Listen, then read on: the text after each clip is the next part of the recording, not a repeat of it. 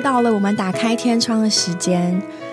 各位好，最近在许多的场合遇到窗友们，觉得非常的开心，真的，特别是嗯，很多素昧平生的人，然后突然跟你说：“哎，我有听打开天窗。”哇，然后我就觉得好开心哦。对呀，非常非常谢谢各位窗友的支持，就是在各个场合遇到你们，知道你们的回馈，都让我们非常的开心。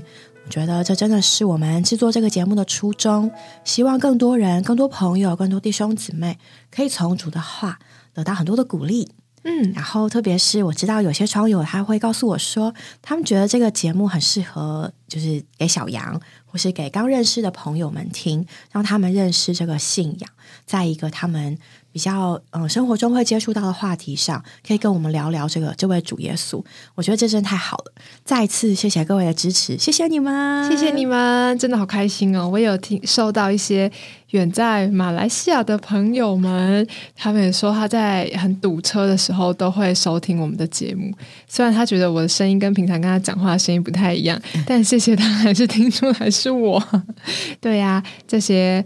声音的陪伴，希望都能让你们喜乐，然后也得着一点点的鼓励。嗯，如果一直在收听我们节目的窗友，就会发现，嗯，我们其实还蛮关心人里面的情形跟感觉。那今天我们有个很特别的主题哦，给大家猜猜看。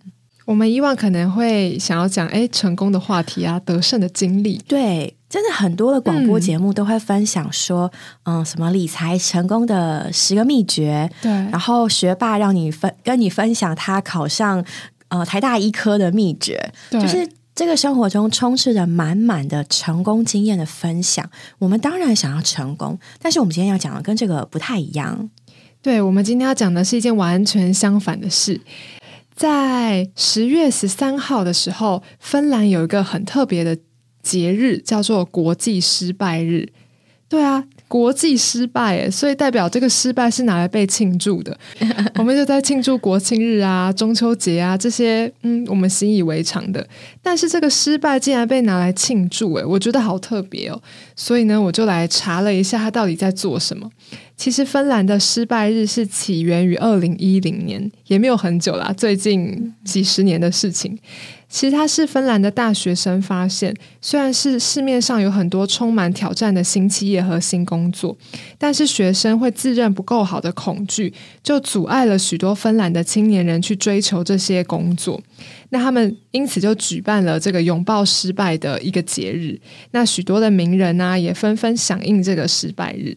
那为什么要庆祝失败呢？其实芬兰的社会跟华人的社会很像，他们对于失败充满排斥，也不可不认可。那对成功的渴望呢，虽然造就了非常。多这个有才华的人也取得了很多成就，但是也让其他人感到自己的能力不足，所以害怕尝试新的事物。所以失败日的组织者他就强调，犯错是生活中正常和健康的一部分，他会带我们走向成功，而不是减损成功。所以他其实是。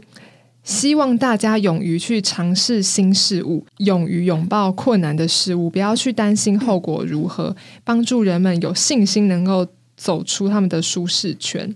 我觉得还其实他的出发点蛮蛮好的，虽然说可能失败，我们都看见成功，成功的穿搭术啊，市面上很多成功的明星啊演员分享他们成功的秘诀。那我觉得听起来，其实成功的秘诀里面就包含了许许多多的失败。每一个成功的背后，一定有他不断的尝试、不断的突破自己的过程。这些其实都是失败的一部分。因此，我们今天想要和大家谈谈，我们是如何拥抱失败吗？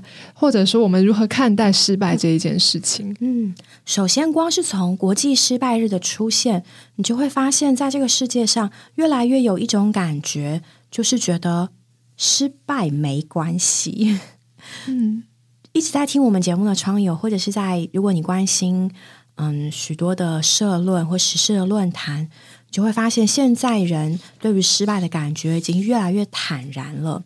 所以国际失败日，它不仅是他鼓励大家勇于接受失败，接纳你的不不完美，他认为失败是必要的，而我们应该拥抱这个东西，我们应该庆祝这个东西，因为人生失败是更多的。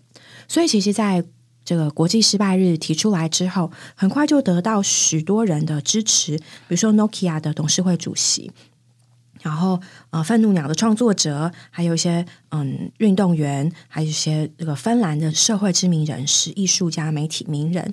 然后从这些大人物，还有一些小人物，他们甚至在那个社群媒体上，你可以 take 一个标签，嗯，把自己的失败炫出来。他教你你要怎么炫呢？首先啊，你要这个去看看人家是怎么失败的。然后呢，看看人家这个成功人士的失败经历，你就会发现，哎呦，很有很有价值啊！然后呢，你然后接着呢，他鼓励你，你要去尝试做一些呢平常会害怕的事情、不敢尝试的事情，比如说邀约暗恋的对象出门约会，开口邀约，让自己去尝试可能会失败的事情，然后呢，再把这个东西放上网 炫出来，然后 take 一个标签，对，然后加入这个国际失败日的庆祝。这是我觉得这是蛮有趣的，就是嗯，大家慢慢开始觉得失败其实十之八九都是失败，失败并不可耻，我们可以坦然接受这件事情，然后不 OK 也没关系。就像我们之前讲过的 Simon Bias，就是大家看看他现在很精彩的表现，你就会发现这只是一个过程。然后在这个提倡的里面，以及大家的回想里面，我们真的可以确定两件事情。第一件事情是，的确失败这件事情提供给人很多的学习。那这个东西呢，使得失败本身是很有价值，它也是必须的。它不仅是必经的过程，它也是所谓达到目目标、达到结果必经的手续。它让我们有经验、有学习，它提供我们养分，所以我们要接受失败。第二个，它很积极的，就是它要鼓励我们采取行动。如果你什么都不做，你就没有失败的机会啦。如果你失败了，就代表起码你有尝试，你去做了，很棒。所以，真是鼓励我们勇于尝试。其实能够面对失败的人，通常也比较具有高的恢复力，就是不会陷在失败的里面钻牛角尖。诶，如果失败了，表现不如预期，那就修正再重来。即使一时会有低落的情绪，但也能很快的振作精神，勇于尝试，也不会轻易放弃。不断的练习与失败相处，这个我觉得会给人的心理有一个比较。高的抗压性，也不会觉得啊失败了我就躺平，或失败了就就算了，这可能不是我要走的路。嗯，其实失败对我们人生的旅途中，好像益处就变得蛮大的，因为我们不可能永远都成功嘛。但我们学习如何在成功的路上拥抱失败，是一个很重要的练习。我觉得，嗯，就是接受自己会犯错，对自己不完美，自己还没有做到。然后在这个过程中，一步一步的走向你所要走向的。嗯，那这个听起来就是陈腔滥调啊！大家没有没有预期到我会这么说吧？其实大家心里面都知道吧。然后我们也可以举很多很多可爱的小故事，告诉你这些名人在创业成功之前经历多少失败。这些我们生活都听听听，都听到烂掉了，对不对？只是换一个说法的感觉。对，好，即便是基督徒。对于失败，对于我们人的软弱，也有基督徒的想法。比如说呢，很多人就会说：“啊，我们就是生来就是有罪的，所以呢，我们要啊，唯有神是对的，我们要接受，然后我们要认错。”比如说《箴言》二十八章十三节就说：“啊，遮掩罪过的必不亨通，要承认离弃罪过，才会蒙神的连续。”对啊，我们只要犯错，我们就要跟神认罪。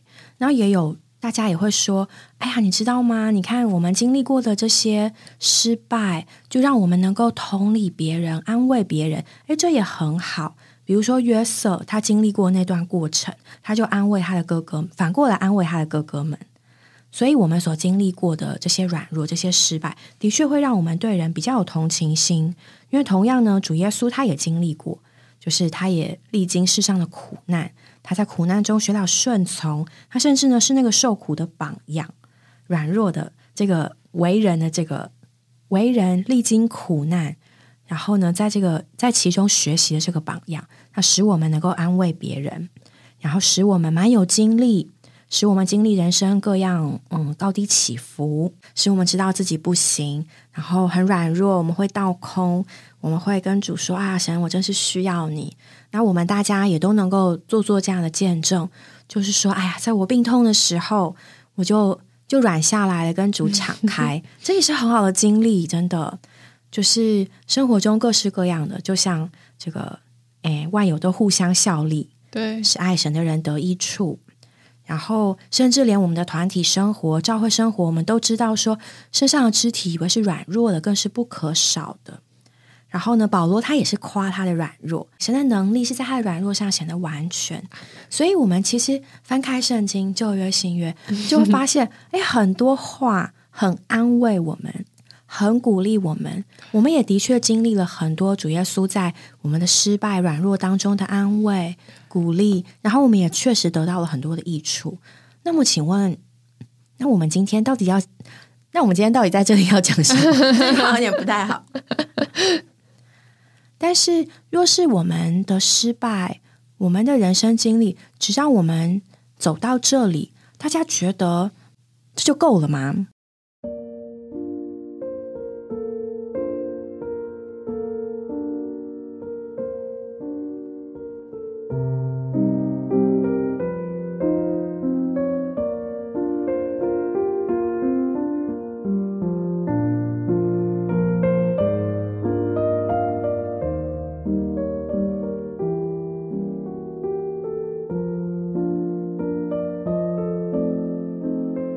好像有一点不够。那圣经里面，我们刚刚也看到许许多多失败的例子，但我们也是从神学的秘诀，得着加力在往前。但好像总是觉得，哎，就这样子了吗？难道没有一个呃，我们里面的生命等等，能够带我们超越失败，或者说在失败中经历更深吗？当然，我们必须告诉各位，其实真的没有关系。对，如果你现在在低谷中遭遇了失败，你会有情绪，你会觉得啊，天哪，我怎么会这样？嗯，但是我们也要跟告诉你说，对呀，你做的事是失败了。也许今天被上司骂的狗血淋头，嗯，也许你搞砸了一个案子，也许你考试被当了，也许你失恋了，也许你失业了，也许你跟家人吵了架，这些事情。这些失败的事情，并不代表你很失败。我们还是想要鼓励各位，这些是我们人生会经历的。嗯，这些经历的失败事件，不代表不完全代表你，对，它只是你所经历的一部分。所以，我们觉，所以我们接下来想说的，我觉得可能更有盼望。嗯，我想跟各位分享几个圣经中的故事。大家都知道亚伯拉罕，许多基督徒认为他是信心之父，认为他哇一路跟随主真是高昂。但事实上，我们若看看圣经，就会发现亚伯拉罕跟随主的路上满了失败。他卖了老婆，他因为软弱，所以把撒拉卖给别人，嗯，两次。神应许他要给他儿子，但他不太相信。哦，莎拉那时候也不太相信。对，然后他就生了以实玛利，然后神就有十三年之久没有跟他说话，直到他嗯九十九岁的时候，嗯，神在向他显现。我们都知道结局就是亚伯拉罕的借着撒拉生了以撒。然后以撒是神所应许要给他的后裔，要承受神的恩典跟祝福。可是我们可能不知道，在那之前，他可是非常质疑神的说法。他一下子扯出罗德，一下扯出一个大马色人，一变一线。他一下子又生出了以实玛利。对，然后呢，最后呢，神根本不见了。他经历对十三年的静默，然后最后是神的领导，然后呢，再把这个预言。向他坚定，并且呢，使撒拉怀孕，生了以撒。所以，其实圣经中是给我们看见亚伯拉罕在这么多的失败之后，因为神的来到，然后呢，以撒就出生了。以撒呢，它预表着恩典，意思就是有些东西不是我们本来有的，不是我们努力来的，不是我们思考来的，不是我们工作来的。也不是神所给的所谓的奖赏或回馈，而是因为神的领导。因为呢，生命的时候到了；因为呢，神的时候到了；因为神到了，所以以撒就生出来了。所以，如果我们从这个观点来看，亚伯拉罕的失败，就是因为他还没有神。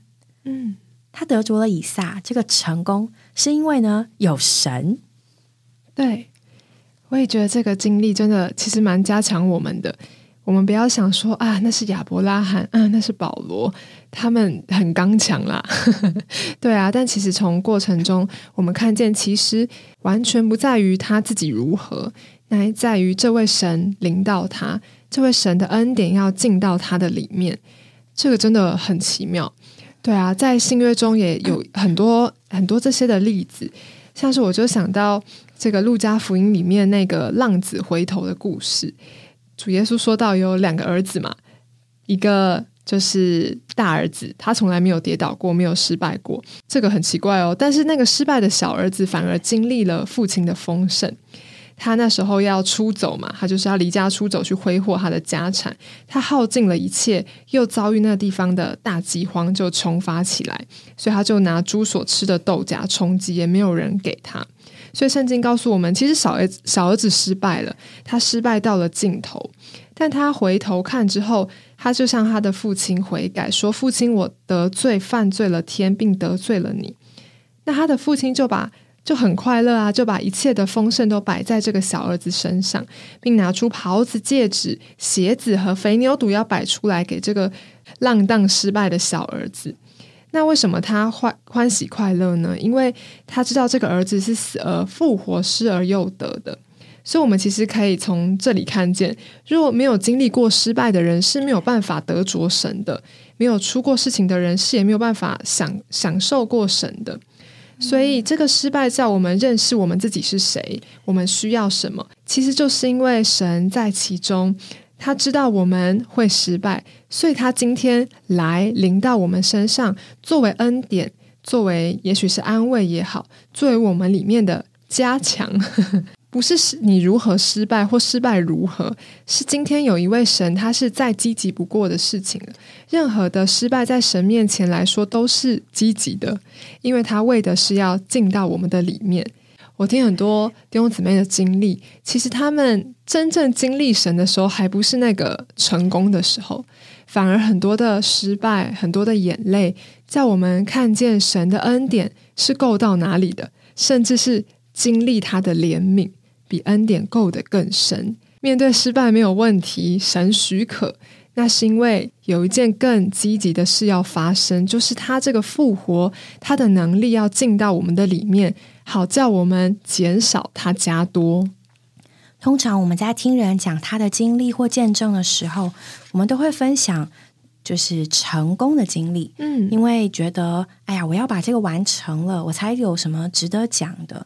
但是更多更多的时候，我们的失败的经历，往往使我们得着神更多。所以刚刚所讲的许许多多，哎，我们在失败的时候可以经历到神的安慰、神的鼓励、神的同在。然后使我们更能够牧养人，这些都是我们在失败中会经历到的。如果我们一帆风顺，我们可能就从来不知道别人会软弱啊，对不对？确实，这些是何等的重要。但我们今天更有负担的是，就像刚刚雨珍所讲的，在这个过程里面，我们到底有没有得着到最重要的东西？就好像我小时候，爸爸会跟我分享一个，就是一个比喻，他就说，一个人如果身体不好。他再多钱、再多财产、再多智慧、聪明，就是都没有用。他就形容说，我们身体的健康就好像是零前面的一，要先有那个一，就好像你要先活着，健康活着 才有后面。对啊，你家庭才有意义嘛，对，财富才画一个零才有意义嘛，智慧才有意义嘛，然后工作才有意义，所有的后面的零才可以再加上。那同样，我觉得今天对于我们想跟各位窗友们所分享的就是。得着神，得着神自己这件事情，就好像是前面的这个一。得着神，岂不就得着他的安慰吗？得着神，岂不就得着他的鼓励吗？他的同在，他的怜悯，他的抚救，他的榜样，他的智慧，他的牧养，这是后面的一切。但前面的关键是我们要得着神。我自己印象很深，在我第一次开始，嗯，意识到哦，得着神自己。那时候是我大学的时候，那时候我们嗯升大二，就某个暑假吧。然后我所在的那个校园，就是弟兄姊妹呢分了几个小队，要去探访刚刚大一考上的新生，我们称为新生家访，就是认识这些新生，让新生也可以认识我们这些学长姐，然后甚至鼓励他们和我们一起，呃，住到弟兄姊妹之家，鼓励他们和我们一起过教会生活，也认识他们的家人这样子。然后在那个探访家访里面分成了好几队，然后我是其中一队，我记得我是去台中队。然后我们这一队，嗯，人比较少，然后又没有比较资深的服侍者同行。然后我们路上就是为我们负责这个行程安排的弟兄，他非常认真，然后每一个细节都就规划很好。可是不知道我为什么我们就不是很顺利，就是一下这个碰壁，然后一下那个突然突变，对，然后嗯，又因为行程排的很紧凑，所以大家就觉得好累哦。然后结果某天早上，在在一个弟兄的家里，他请我们吃早餐。我们那一车大概是八九个人吧，这样一车一个大车。然后他就看我们垂头丧气的，他就问我们发生了什么事情。然后我们大家就很就有点灰心，跟他讲说：“啊，你知道什么？台南队的人。”他们去了，结果啊，有福音朋友得救，他们就很喜乐。然后某某队的他们吃了大餐，然后某某队的他们家就是他们探访的家，带他们去哪里玩。然后我们这一队既没有大餐，又没有人得救，又没有出去玩。然后我们觉得我们很失败，嗯，我们真的觉得我们很失败。然后真的是每个人都垂头丧气。然后那个弟兄，他接下来讲的话让我让我印象非常深刻。他就说：“神的经纶，神的心意，就是要把他自己做到我们的里面，只要这样就够了。”年轻人，我们很容易在意外面的顺遂与否，我们可以不在意享乐，但是我们在意我们里面的感受好不好？我有没有得到魂的快乐？我喜不喜乐，顺不顺利，我有没有做对？甚至我们会从这个结果来来来判断，judge 自己说：“哎呀，我是不是哪里做错了？对，规划不好吗？还是我们安排怎么样啊？”然后也会彼此有有可能也会彼此论断。可是这一切其实真的没有那么重要。重要的是什么呢？神的经纶就是他要把他自己分赐到我们里面。这也就是圣经一再告诉我们的：神不仅把他的生命给我们，他还要叫我们有份于他的性情，他要我们得圣别，灵与魂与身子都得蒙圣别。这是今天神一直在做的。他借着各种的环境，借着我们的失败也好，成功也好，借着我们的习以为常的生活也好，routine 的生活也好，所有所有东西，他只要做这件事情，就是把他自己做到我的里面。所以那一瞬间，我突然有点懂我。说主啊，不是我们做错了什么，也不是谁错待了我们，只是我要在这件事上经历你，把你自己是爱、是光、是圣、是义、是平安、是喜乐、是恩典、是祝福，这些宝贝的一切做到我的里面。有时候我觉得我好像也会蛮在意外面的成效如何。或者说我到底有没有得着我自己内心想要得着的外面的事物？觉得大家可能也有这样的经验，比方说成功啊，拿到高分啊，或者是通过什么考试之类的。然后我有一个小小的经验，也是在我念硕班的时候，反正总而言之，是我搞砸了一个于老师的 meeting，当然过程中也蛮多批评的。那时候我就觉得，天哪，我是不是一个？我可能是个笨蛋，或者是我觉得我很我很失败，怎么这个没有顾到，那个没有想到，所以写出来的东西就是 怀疑自己，对，坑坑巴巴，我就觉得天哪，我好失败哦，会觉得什么事情都提不起劲，然后也会开始怀疑自己。可是那时候也是和服侍者交通之后，他也没有说什么，因为可能我也我也是要自己去处理，但他只陪我祷告，陪我唱了一首诗歌。然后说：“今天你享受神了吗？”然后我就觉得忽然好像有一点的答案了。我觉得这个环境主摆在我的面前，好像是提醒我吧。也不是说我要做你的智慧，让你写出什么样的好论文，是我要做你的一切，让你在我的里面享受我、经历我，不在意外面你写的好或不好，乃在于你到底得着我多少。那时候虽然经历了一些眼泪，但我觉得我里面非常的喜乐，因为我觉得神在我里面掌权了，神在我的里面加多了，还不在于我外面环境到底如何。但我觉得在那一刻，我得着神自己，他就有一点点的话做到我的里面。我记得那时候读到诗篇八十六篇十一节那里说：“耶和华啊，求你将你的道路指教我，要我行在你的真理中。求你使我专心敬畏你的名。”在那里没有其他的事物。那时候导读就觉得主啊，我要专心敬畏你的名。但我希望在生活里面，你的名是我的方向。那你的你所指给我的道路，也是我所要走的。因为这位神在我里面加多，他将他自己分赐给我。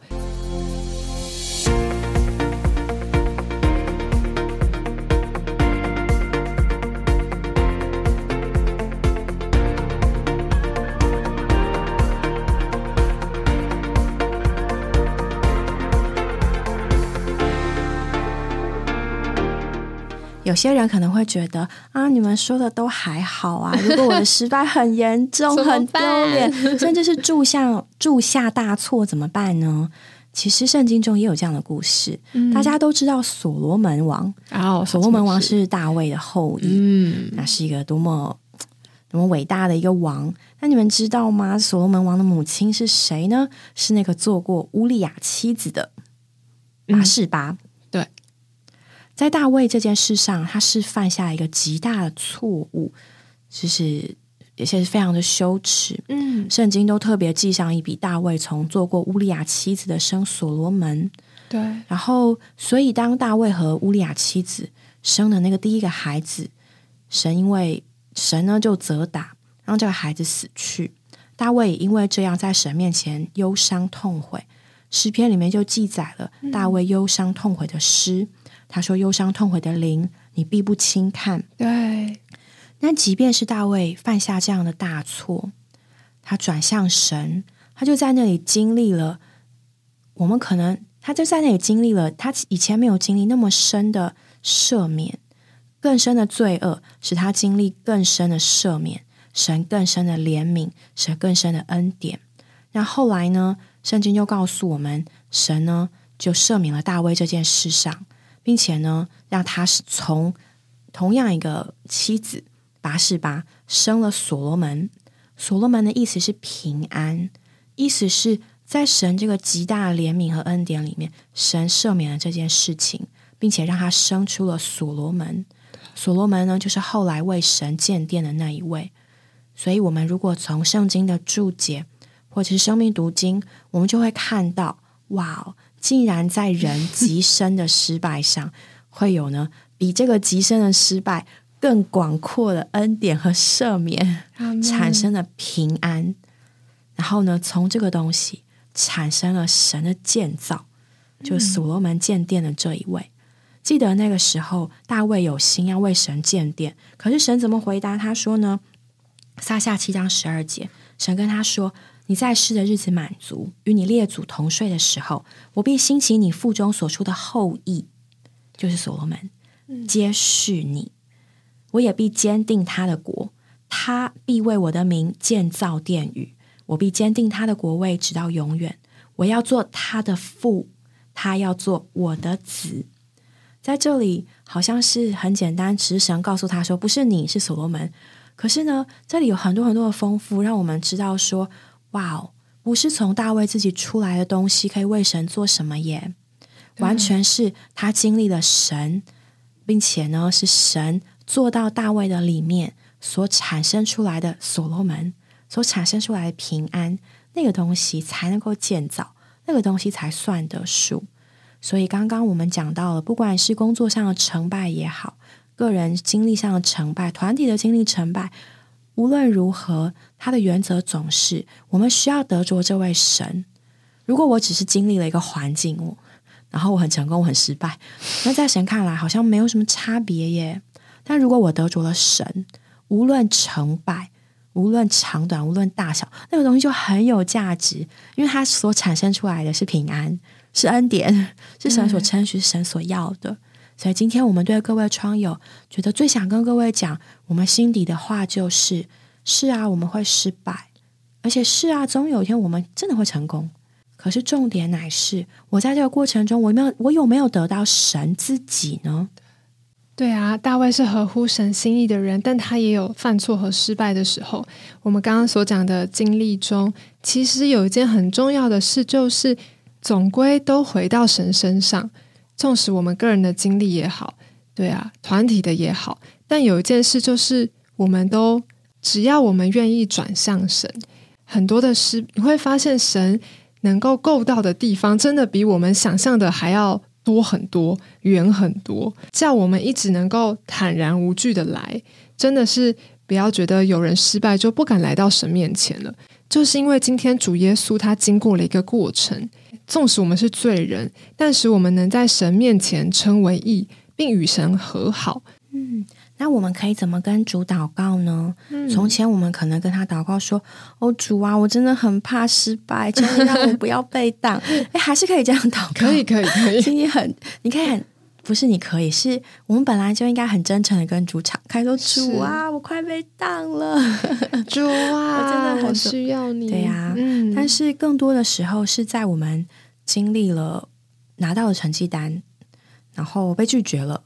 或是被骂了，对，那时候我们可以告诉主说：“主啊，我不要白白让这些事情发生在我身上。是我该学到的功课，求你告诉我，向我显明。我更希望的是，在这个过程中能够得到你的同在。我向我把我自己向你敞开，我愿意不定义的觉得神要为我做什么，而是。”求神把他自己做到我的里面。对，我们可以跟主祷告说：“主啊，我不知道怎么会这样，或者是我为今天的这个结果感到懊悔，赦免我。可是无论如何，主耶稣，求你把你自己更多的分赐到我的里面，叫我得着你自己。”在使徒行传二十六章十八节那里说到：“叫他们因信入我，得蒙赦罪。”并在一切圣别的人中得着基业，这个基业是什么呢？其实我觉得答案已经呼之欲出了。大家听我们前面说了这么多，其实就是这位主耶稣自己。今天不是要在这里给你一个更好的教训，说到失败没问题，重新站起来就好，哪里跌倒哪里站起来。今天我们要给你的是主耶稣自己，因为主耶稣自己在我们的里面运行，使我们有他一切的丰富。无论你今天成功也罢，失败也好，只要来到主耶稣这里，相信你会得着不一样的经历，不是只是心灵鸡汤哦。对，因为我们不只得着从神所赐的东西，我们更是得着这位赐一切东西的神自己。与各位窗友共勉，希望下次见面的时候可以听听各位得着神的故事哦。愿你们得着主耶稣更多，一天比一天还多。愿神祝福各位，我们下回见喽，拜拜。